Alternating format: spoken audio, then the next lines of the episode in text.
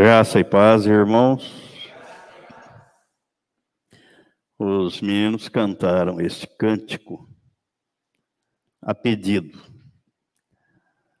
porque à noite nós vamos meditar no que está escrito aí na segunda carta aos Coríntios, capítulo 2, versículos 14 ao 17. Então vou passar um dever de casa. Vocês terão a tarde para descobrir e nos auxiliar à noite o que tem a ver o cântico, o nosso general é Cristo, com o que está escrito aí nesse texto. Combinados? Dever de casa. 2 Coríntios 2, versículo 14 ao 17, o que tem a ver com o cântico, nosso general é Cristo. Mas vamos para a reflexão agora da manhã. Apocalipse capítulo 18, versículos 1 ao 3. Vamos fazer a leitura, a releitura do texto. Depois destas coisas, vi descer do céu outro anjo que tinha grande autoridade, e a terra se iluminou com a sua glória. Então exclamou com potente voz, dizendo: Caiu, caiu a grande Babilônia, e se tornou morada de demônios, covil de toda espécie de espírito imundo e esconderijo de todo gênero de ave imunda e detestável. Pois todas as nações têm bebido do vinho, do furor da sua prostituição. Com ela se prostituíram os reis da terra, também os mercadores da terra se enriqueceram à custa da sua luxúria. Pai Santo, nós te agradecemos pela tua palavra, te agradecemos porque o teu Espírito nos conduziu até aqui nesta manhã, para que juntos possamos meditar na tua palavra, ouvir a tua voz através dela e falar contigo através das nossas orações. E pedimos que o teu Espírito conduza todas as coisas neste lugar e nas nossas vidas para que o teu nome seja glorificado no meio do teu povo e a tua glória resplandeça neste mundo que vive nas trevas e que jaz no maligno, conforme a tua palavra registra. Mas que sejamos aqui o sal da terra e a luz do mundo, conforme o Senhor Jesus ordenou.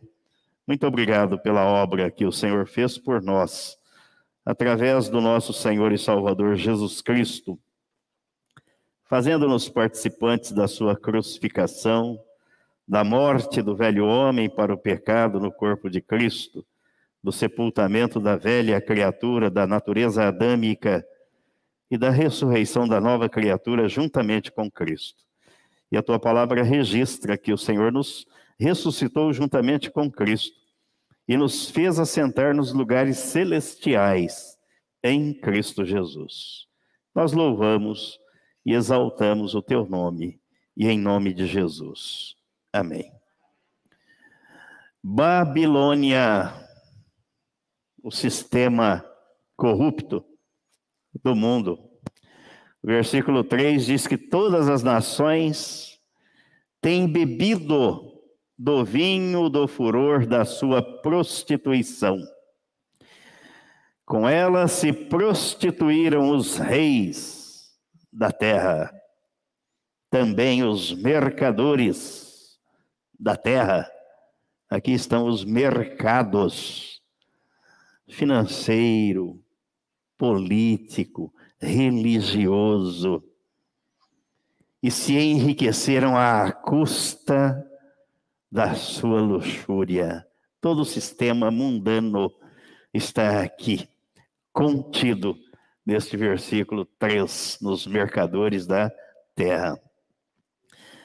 A queda da Babilônia é em razão da sua devassidão moral, espiritual e econômica. O sistema religioso, político e econômico da Babilônia poluiu o mundo, contaminou o mundo inteiro. Por isso que aqui na primeira carta escrita por João, no capítulo 5, capítulo 5, versículo 18 e 19, ele diz assim: Sabemos que todo aquele que é nascido de Deus não vive em pecado. Antes, aquele que nasceu de Deus o guarda, e o maligno não lhe toca. Sabemos que somos de Deus e o mundo inteiro jaz no maligno. O mundo não ama a Deus, não serve a Cristo, não propaga, não proclama as virtudes de Deus. É um sistema que jaz no maligno e por isso é um sistema corrupto e contaminou todos estes setores do mundo, da economia, a política, setor produtivo, religioso, tudo contaminado por esse sistema maligno. Ele intoxicou as pessoas do mundo inteiro, levando-as a adorarem o Deus Mamon, dinheiro, a se prostrarem diante de outros deuses. Quando a palavra de Deus, no livro de Êxodo, no capítulo 20, Deus deixou uma prescrição e que não foi revogada. Jesus não revogou, Jesus cumpriu a lei. E aqui é uma lei de ordem moral, e espiritual. Êxodo, no capítulo 20, quando ele diz assim, versículo, a partir do versículo 1. Então falou Deus todas estas palavras: Eu sou o Senhor, teu Deus, que te tirei da terra do Egito, da, da casa da servidão não terás outros deuses diante de mim. Não farás para ti imagem de escultura, e nem semelhança alguma do que há em cima nos céus, nem embaixo na terra, nem nas águas debaixo da terra. Lembrando que embaixo da terra está o inferno, Provérbios 15, 24. Né? O sábio é o caminho que leva para cima, para evitar o inferno embaixo. Não as adorarás, versículo 5, e nem lhes darás culto. O que é que as pessoas fazem? Se prostram diante de uma imagem, fazem deuses, fazem imagens de escultura, dirigem a ela a sua oração e dizem: como o profeta Isaías está dizendo no capítulo 44, Tu és o meu Deus. E o profeta diz: Este homem, o seu coração está tão enganado, que ele não é capaz de chegar à seguinte conclusão: Isso aqui, diante de que eu estou me prostrando, será que não é mentira?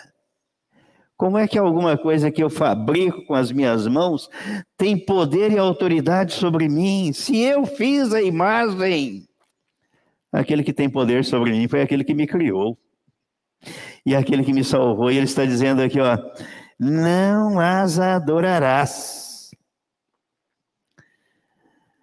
nem lhes darás culto. Jesus disse ao Senhor teu Deus adorarás. Mateus capítulo 4, versículo 10. E só a Ele darás culto. Mas o sistema babilônico contaminou o mundo, cegou, como o apóstolo Paulo diz na 2 Coríntios capítulo 4, o diabo, o príncipe deste mundo, cega o entendimento para que as pessoas não entendam, não façam a diferença, não vejam a diferença, não estabeleçam a diferença. Não é mentira que uma imagem de escultura, um pedaço de pau, de barro, de pedra, de gesso, de ferro, isso não tem poder nenhum e não pode fazer nada. Estou acreditando numa coisa que foi produzida pela mão do homem. Eu sou o Senhor teu Deus. Versículo 5 ainda. Deus zeloso. Ah, ele tem zelo pelo que ele fala, pela palavra dele. Que visito a iniquidade dos pais nos filhos, até a terceira e quarta geração daqueles que me aborrecem. Sabe o que é bom?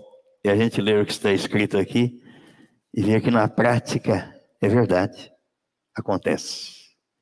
Tenho me deparado com tanta gente que sofre, tanta gente, casos de pessoas que começam a conversar, aí você pergunta: como é que foi a vida dos seus pais? Como é? Como é que foi a sua criação? Aí você compara com aquilo que está escrito na Bíblia. Fala, olha, o único remédio que tem para interromper essa maldição o remédio chama-se novo nascimento. Porque 2 Coríntios 5,17 diz que se alguém está em Cristo, é nova criatura. As coisas velhas passaram. Tudo se fez novo. E se não estiver em Cristo, Deus começa a visitar, continua a visitar a iniquidade dos pais nos filhos.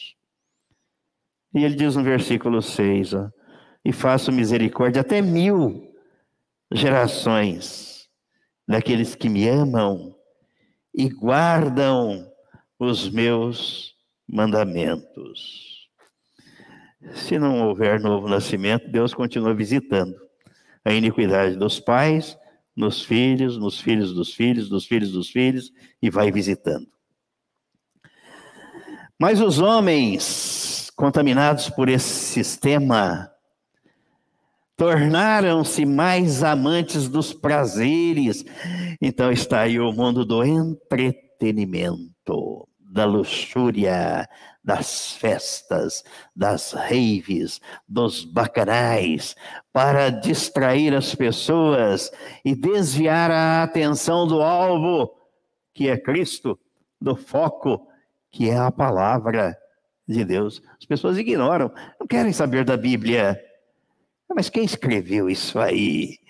É o que a gente escuta dos ignorantes. Aliás, esses dias alguém postou um vídeo aí, eu postou, eu vi no YouTube, não sei, tanta coisa que a gente vê, de um certo médico famoso aqui no país, que faz comentários para uma certa emissora de TV, e ele se confessou, se declarou ateu ateu.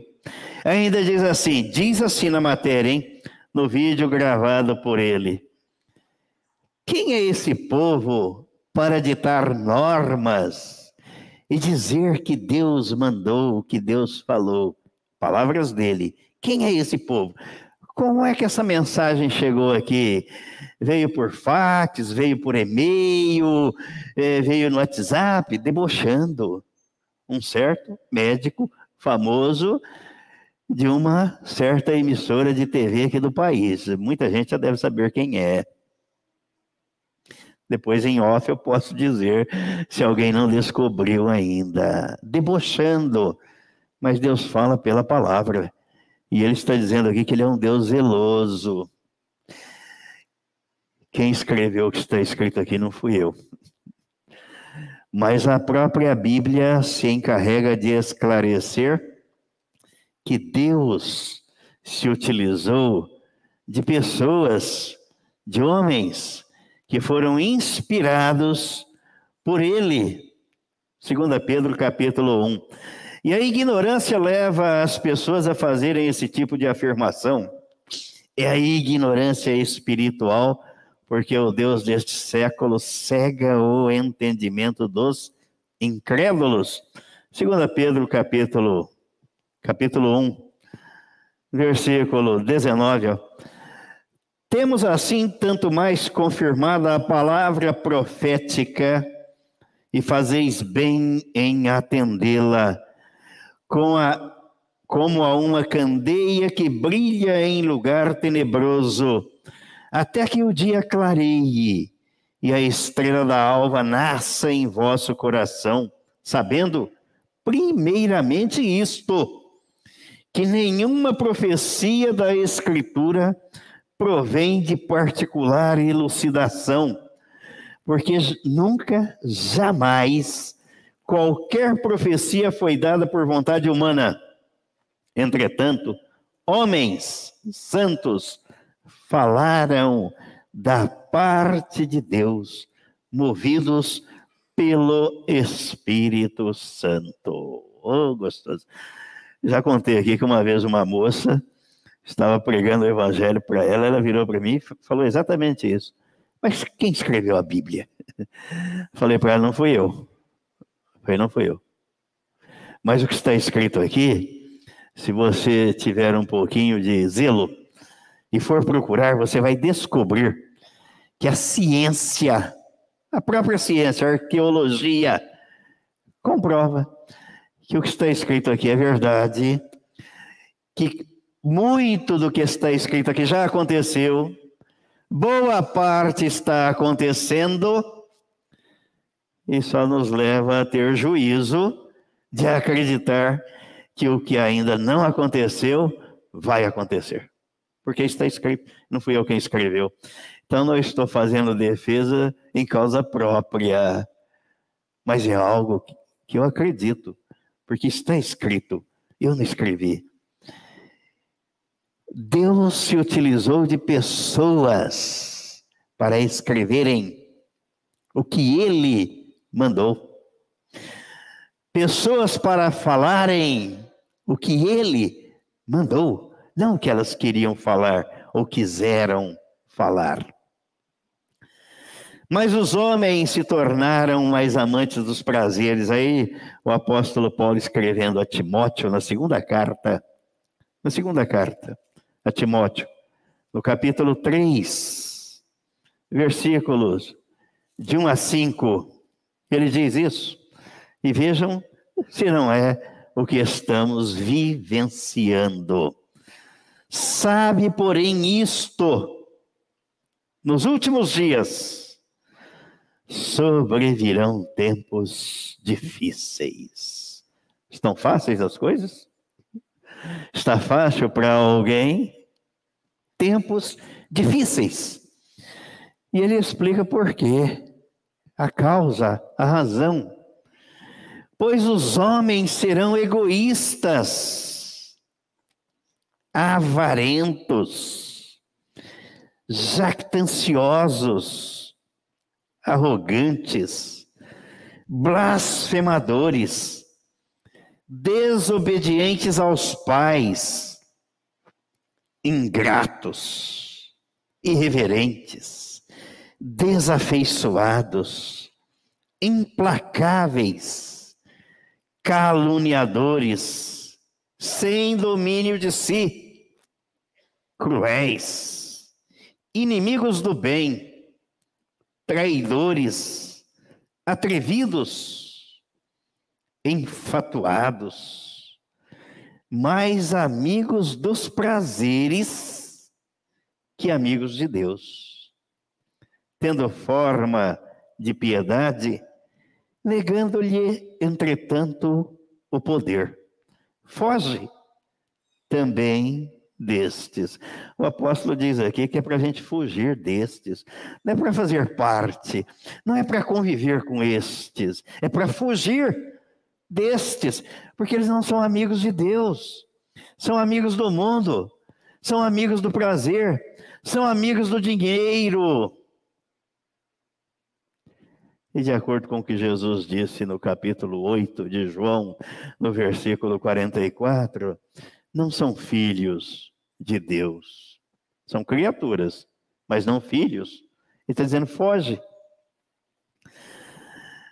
O dinheiro é o maior senhor de escravos do mundo. é o Deus daquele que o ama. Aí nós vamos aqui para a primeira carta, Timóteo, a primeira. Vamos para o capítulo 6. Para o capítulo 6. Para o versículo 10. Para o versículo 10. Ele diz: Porque o amor do dinheiro é raiz de todos os males, e alguns, nessa cobiça, se desviaram da fé e a si mesmos se atormentaram com muitas dores. Eu já vi muita gente mencionando o versículo sem prestar atenção no que está escrito. Porque tem muita gente que fala assim: o dinheiro é a raiz de todos os males. Não é o dinheiro. Não é o dinheiro. Porque se fosse o dinheiro, Deus não teria feito de Abraão um homem rico. Não teria feito de Salomão o homem mais rico do mundo. Não teria feito. E de tantos outros. Não é o dinheiro a raiz de todos os males, é o amor ao dinheiro, é o apego, as coisas, é colocar as coisas no lugar de Deus, no primeiro lugar, tomando o lugar de Deus.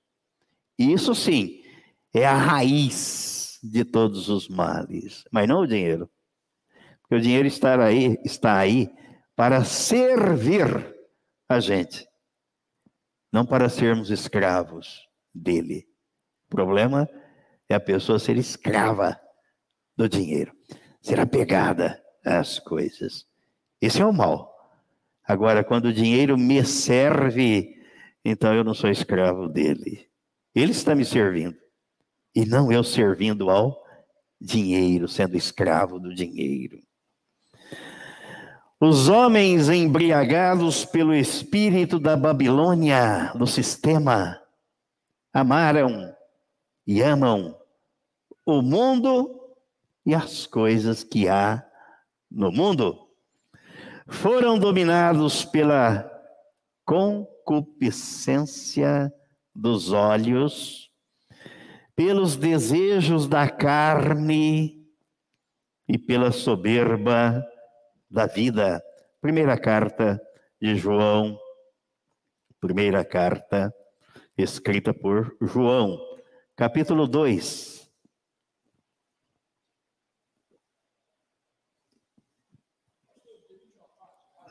Pega o microfone, por favor.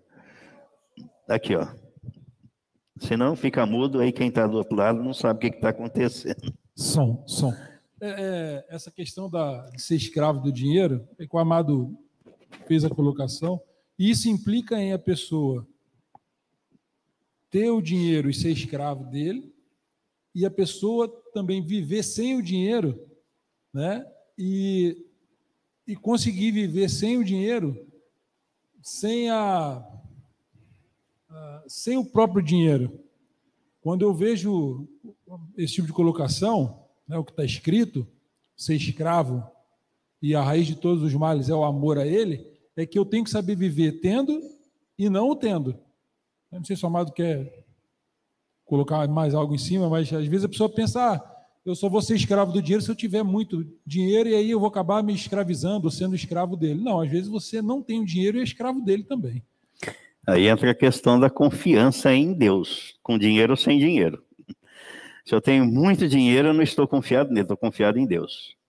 E se eu não tenho dinheiro, eu também não estou desesperado, porque não estou confiado no dinheiro, estou confiado em Deus. Então vale para os dois lados.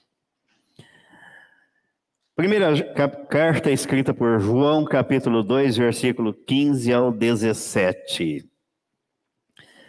Não ameis o mundo e nem as coisas que há no mundo. Se alguém amar o mundo, o amor do Pai não está nele. Porque tudo que há no mundo, a concupiscência da carne, a concupiscência dos olhos, e a soberba da vida não procede do Pai, mas procede do mundo.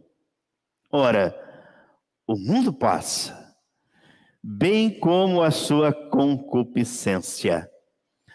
Aquele, porém, que faz a vontade de Deus permanece eternamente. O, o irmão Palmieri me fez lembrar o que o apóstolo Paulo escreveu aqui na carta aos Filipenses, aos Filipenses, da questão de ter ou não ter dinheiro, né? Viver na abundância ou viver na escassez. Filipenses capítulo 3, versículo 12. Versículo 12. Não que eu tenha já recebido ou tenha já obtido a perfeição, mas prossigo para conquistar aquilo para o que também foi conquistado por Cristo Jesus. Irmãos, quanto a mim, não julgo havê-lo alcançado. Mas uma coisa faço, esquecendo-me das coisas que para trás ficam e avançando para as que adiante de mim estão. Prossigo para o, prossigo para o prêmio, para o alvo, para o prêmio da soberana vocação de Deus em Cristo Jesus. Aí, no capítulo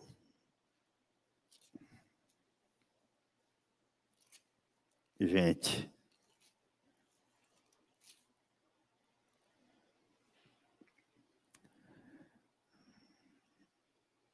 Não é esse texto, não.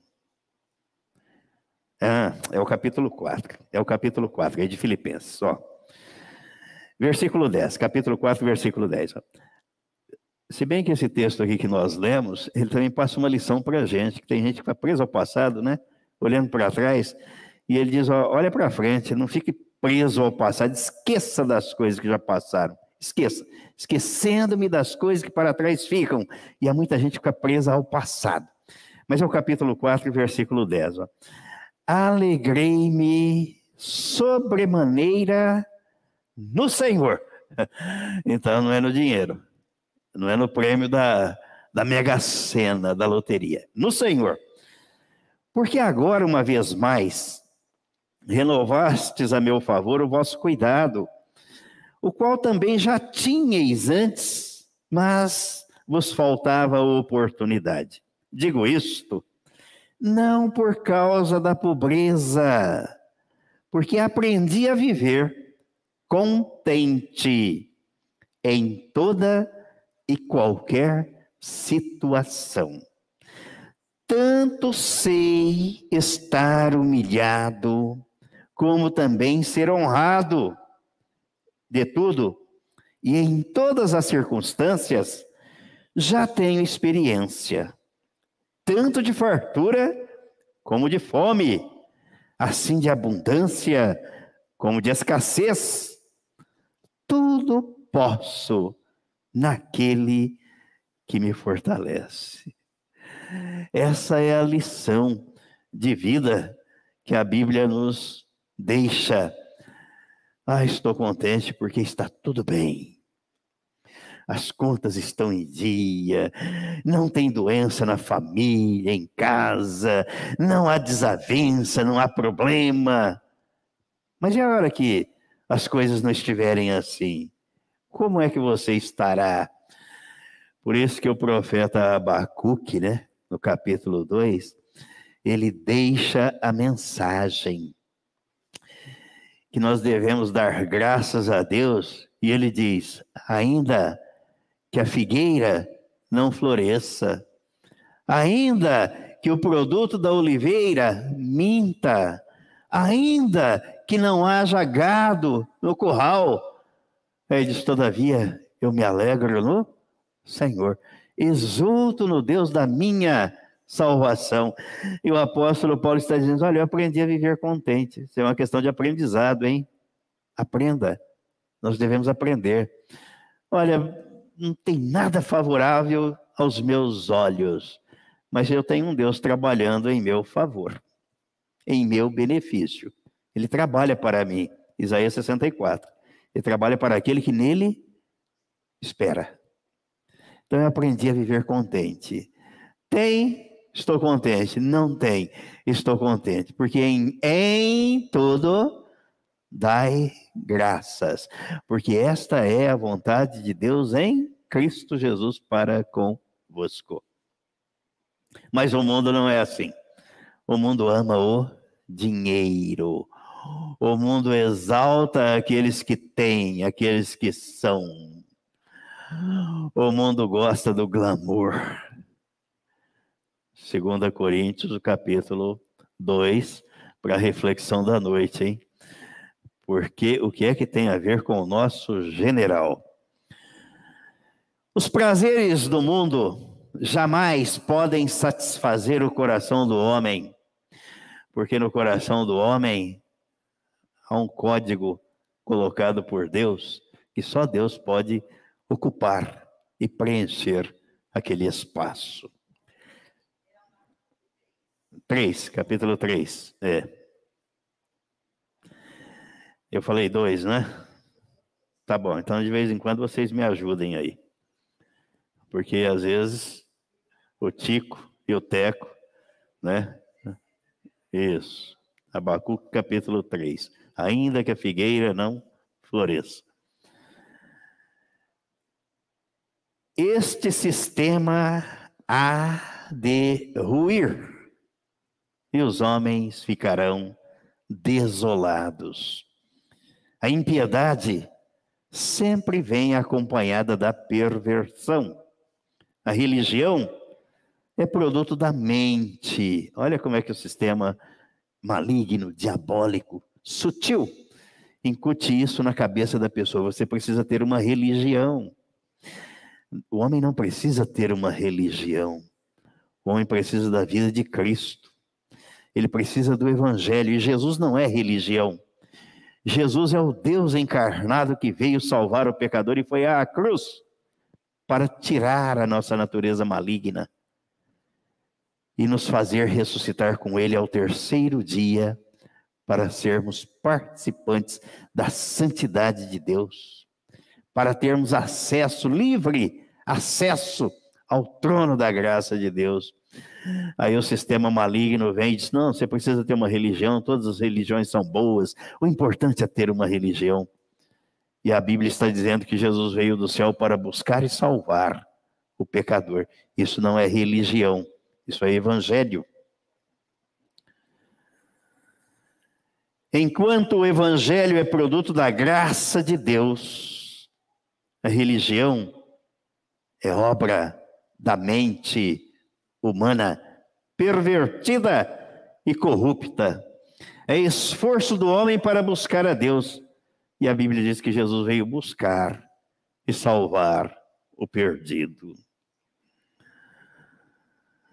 Vamos ver aqui Efésios capítulo 2. Efésios capítulo 2. Versículo de 8 a 10. Porque pela graça sois salvos, então não é pelo seu esforço, não é por sua iniciativa, não é pela sua vontade, é pela graça. E se é pela graça, você não pode pagar e não pode fazer nada. E não depende de você. Mediante a fé, acredite no que está escrito. Porque Deus não salva o incrédulo, porque o incrédulo não crê. Ele resiste à palavra de Deus e resiste à ação, o convencimento do Espírito Santo. Então é preciso crer. E até para isso é preciso pedir a Deus que Deus tenha misericórdia para dar fé. E a fé é gerada pela palavra. Se não acreditar na palavra, não há fé. Não vem, isso não vem de vós, é dom de Deus, não de obras, para que ninguém se glorie, pois somos feitura dele, criados em Cristo Jesus, para boas obras, as quais Deus de antemão preparou para que andássemos nelas. Então somos criados por Deus em Jesus, não na religião. Na obra consumada por Cristo na cruz, que atraiu o pecador para trocar a sua natureza adâmica e implantar nele a natureza divina, nova criatura, filho de Deus. Se não for assim, é um religioso, mas não entra no reino de Deus, porque Jesus disse que só entra no reino de Deus quem nascer de novo. Aí nós vemos no vimos, né, até aqui Apocalipse 18 até o versículo 3, a voz da condenação. A condenação desse sistema corrupto chamado Babilônia que ao longo da história e em todos os tempos agiu e levou as pessoas a agirem contra a palavra de Deus e contra Deus. Aí do versículo 4 ao 8, aí de Apocalipse, ele vai tratar da voz da separação. Qual é a, a determinação ou a ordem da palavra de Deus? versículo 4. Ouvi outra voz. Então, a primeira, a voz da condenação. Agora, a segunda voz. Ouvi outra voz do céu dizendo: Retirai-vos dela. Povo meu, dela o quê?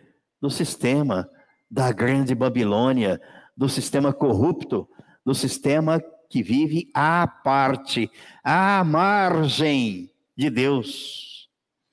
Retirai-vos dela, povo meu, para não ser cúmplices em seus pecados e para não participardes dos seus flagelos. Estou me lembrando aqui daquilo que está escrito na carta aos Romanos, no capítulo 1, quando ele fala do homossexualismo, e a Bíblia veementemente condena, abomina. E lá no capítulo 1 de Romanos, ele diz que serão condenados e punidos não só os que fazem, mas aqueles que apoiam e aprovam. Ser cúmplice é isso. Não, eu não faço mas você concorda. Você endossa, você caminha junto, você está no meio, então você é cúmplice. Jesus disse que a palavra do cristão é sim, sim, não, não. E ele diz que o que passa disso, o que vai além disso, o meio termo, o conchavo, a barganha, isso vem do maligno, não vem de Deus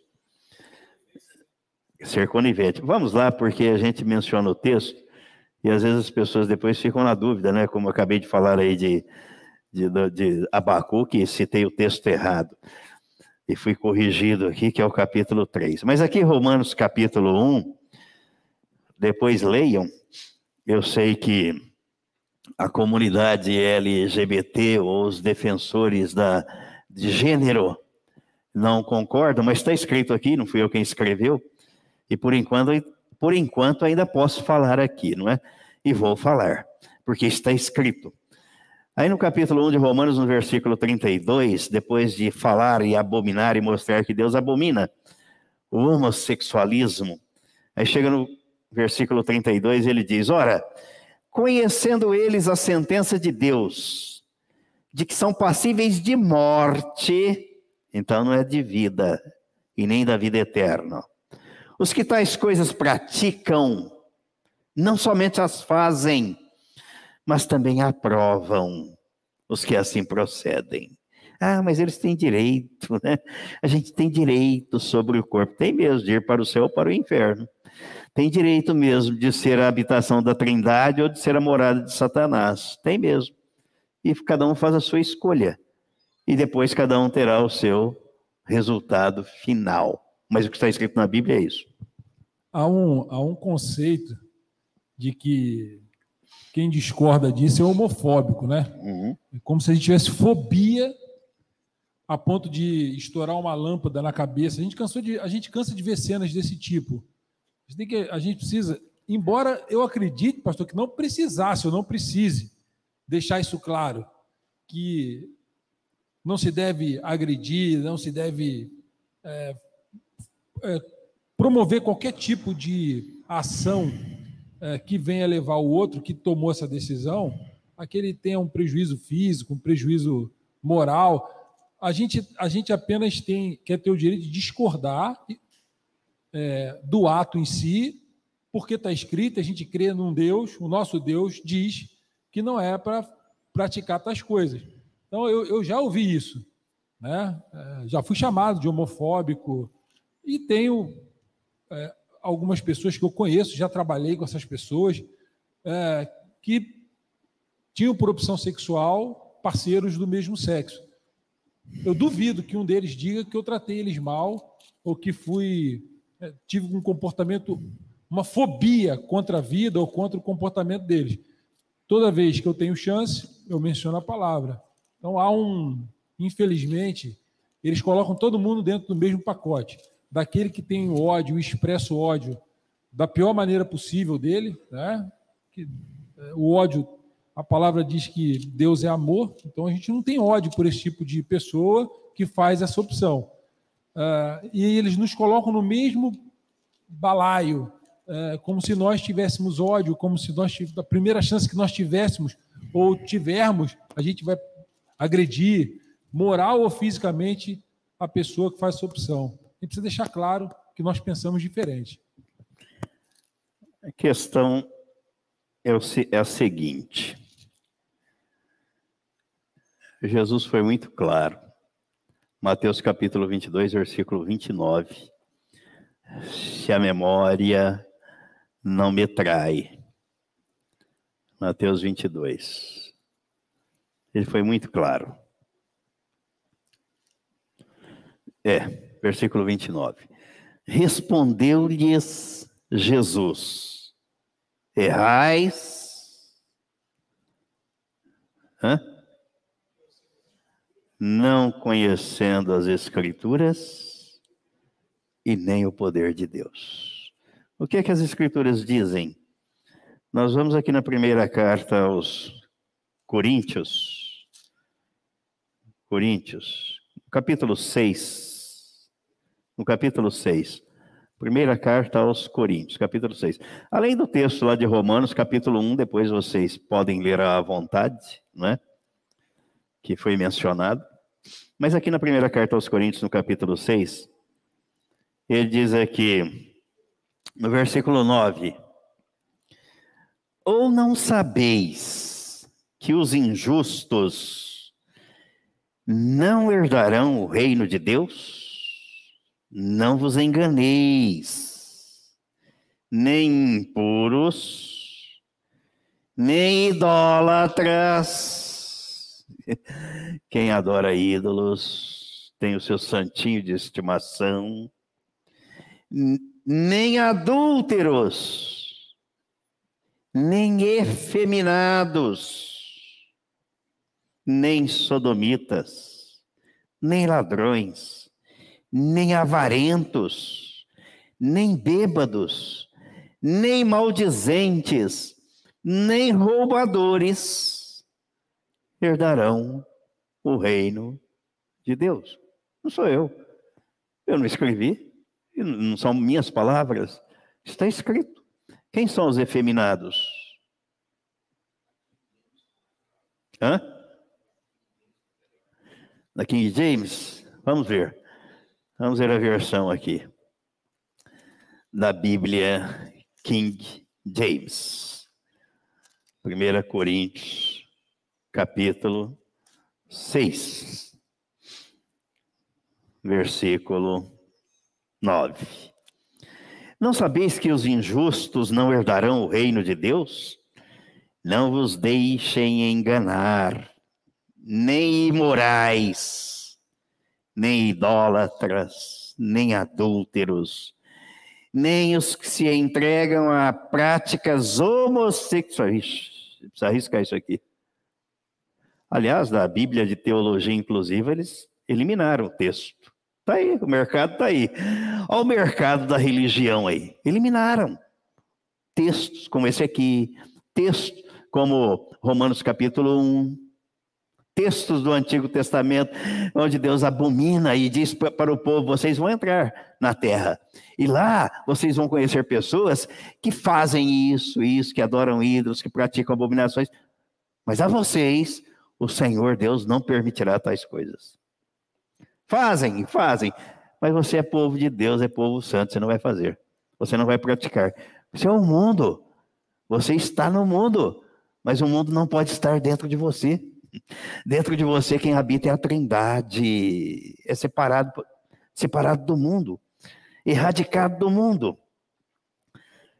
Nem os que se entregam a práticas homossexuais de qualquer espécie, nem ladrões, nem avarentos, nem viciados em álcool ou outras drogas, nem caluniadores, nem estelionatários herdarão o reino de Deus. Mas vejam como esse Deus é um Deus gracioso. Toda essa gente aqui, essa turma que faz tudo isso, tem chance. Tem chance. Olha o versículo 11, o que ele diz. Assim fostes alguns de vós. Contudo, vós fostes lavados, santificados e justificados em o nome do Senhor Jesus Cristo e no Espírito Santo do nosso Deus. Eu lembro de uma moça que há poucos dias, desesperada, chorando alucinadamente. Mas eu tenho chance, Deus me perdoa, Deus me aceita, aceita. Aqui, ó. Pode ser esse ex, posso ser um ex drogado, Posso ser um ex-homossexual, um ex-ladrão, um ex-idólatra, um ex-avarento. O que ele está dizendo que não entra são aqueles que praticam. O novo nascimento resolve tudo isso. Se alguém está em Cristo, nova criatura. Aí Deus não lembra do seu passado. O seu passado é deletado. Alguém sabe o que é mata-borrão? Pastor Evaldo gosta da expressão, ele usa até hoje, né? Mas essa coisa é muito antiga. Hoje a expressão moderna é deletar. Deletar todo mundo sabe, vai lá e deleta. Apaga. Não sou eu quem diz também, não, viu? Está escrito aqui, na carta aos Hebreus, no capítulo 10. Capítulo 10. Está escrito aqui. Olha,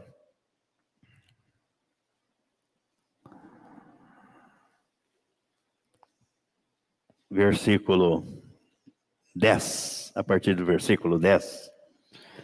Nessa vontade é que temos sido santificados, mediante a oferta do corpo de Jesus Cristo, uma vez por todas.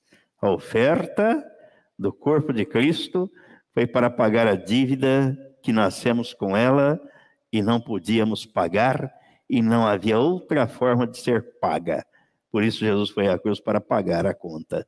Ora, todo sacerdote se apresenta dia após dia a exercer o serviço sagrado e a oferecer muitas vezes os mesmos sacrifícios, que nunca, jamais podem remover pecados. Jesus, porém, tendo oferecido para sempre um único sacrifício pelos pecados, assentou-se à destra de Deus aguardando daí em diante até que os seus inimigos sejam postos por estrada dos seus pés. Porque com uma única oferta aperfeiçoou para sempre quantos estão sendo santificados. E disto nos dá testemunho também o Espírito Santo, porquanto após ter dito, esta é a aliança que farei com eles depois daqueles dias, diz o Senhor. Porei no seu coração as minhas leis, e sobre a sua mente as inscreverei. E acrescenta: também de nenhum modo me lembrarei dos seus pecados e das suas iniquidades. para sempre. Suspire, aliviado. Ele não lembra mais. Ele não lembra mais. Mas o que, a religião ensinou e ensina? Precisamos pedir perdão pelos nossos pecados. Mas o que, que ele está dizendo aqui? Esta é a aliança que farei com eles. Versículo 16. Depois daqueles dias, diz o Senhor, porei no seu coração as minhas leis, e sobre a sua mente as inscrevereis e acrescenta: também de nenhum modo me lembrarei dos seus pecados e das suas iniquidades para sempre. Ah, mas vamos pedir perdão pelos nossos pecados, porque nós somos pecadores. É verdade. Se você continua sendo um pecador, é porque você não nasceu de novo. É porque você não acreditou que Cristo carregou no corpo dele na cruz os seus pecados. Você não acredita. Você não acredita no que está escrito aqui. Você não acredita. E o incrédulo não tem perdão. Ele não acredita. Ele não se deixa convencer pelo Espírito Santo que veio nos convencer disso, do pecado. Eu era um pecador, eu nasci pecador, mas Jesus carregou na cruz, não sou eu quem diz, está escrito. Primeira carta de Pedro, capítulo 2, está escrito. Não fui eu quem escreveu, está escrito. Versículo 24, 1 Pedro 2, 24 carregando ele mesmo em seu corpo sobre o madeiro os nossos pecados, para que nós, mortos para os pecados, vivamos para a justiça. Por suas chagas fostes, fomos sarados. Ele carregou, eu acredito. Quando João Batista viu Jesus disse: Eis o Cordeiro de Deus que tira o pecado do mundo, eu acredito porque está escrito. A nossa garantia é porque está escrito. E Jesus disse que vai passar o céu e a terra, mas o que está escrito não vai passar. Mas qual é o sistema do mundo? Do mundo espiritual, do mundo religioso. Vamos fabricar deuses. Começou lá com o povo de Israel, né?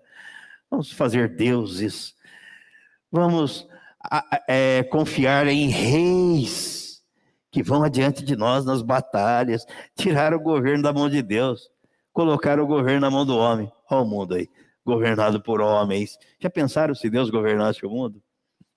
Fosse o nosso governo, Deus, o nosso governador. Samuel ficou triste, não foi? Senhor, eles estão pedindo um rei. Samuel, atende a voz do povo, atende a vontade deles. Pois eles vão clamar a mim, mas eu não vou ouvir. Hum. Bateu, levou, toma. Não é isso que você quer? É. Aí vem o sistema, não, façam deuses. Cada um tem o seu Deus, cada um tem o seu santo. Dirija a ele a sua oração. Ele é o seu protetor. Ah, misericórdia. E Deus está dizendo: Eu sou o Senhor. Nós só iniciamos aqui o, o versículo 4. Então, na próxima semana, vamos prosseguir aqui, de Apocalipse 18, do versículo 4 ao 8. A voz da separação. Amém e amém.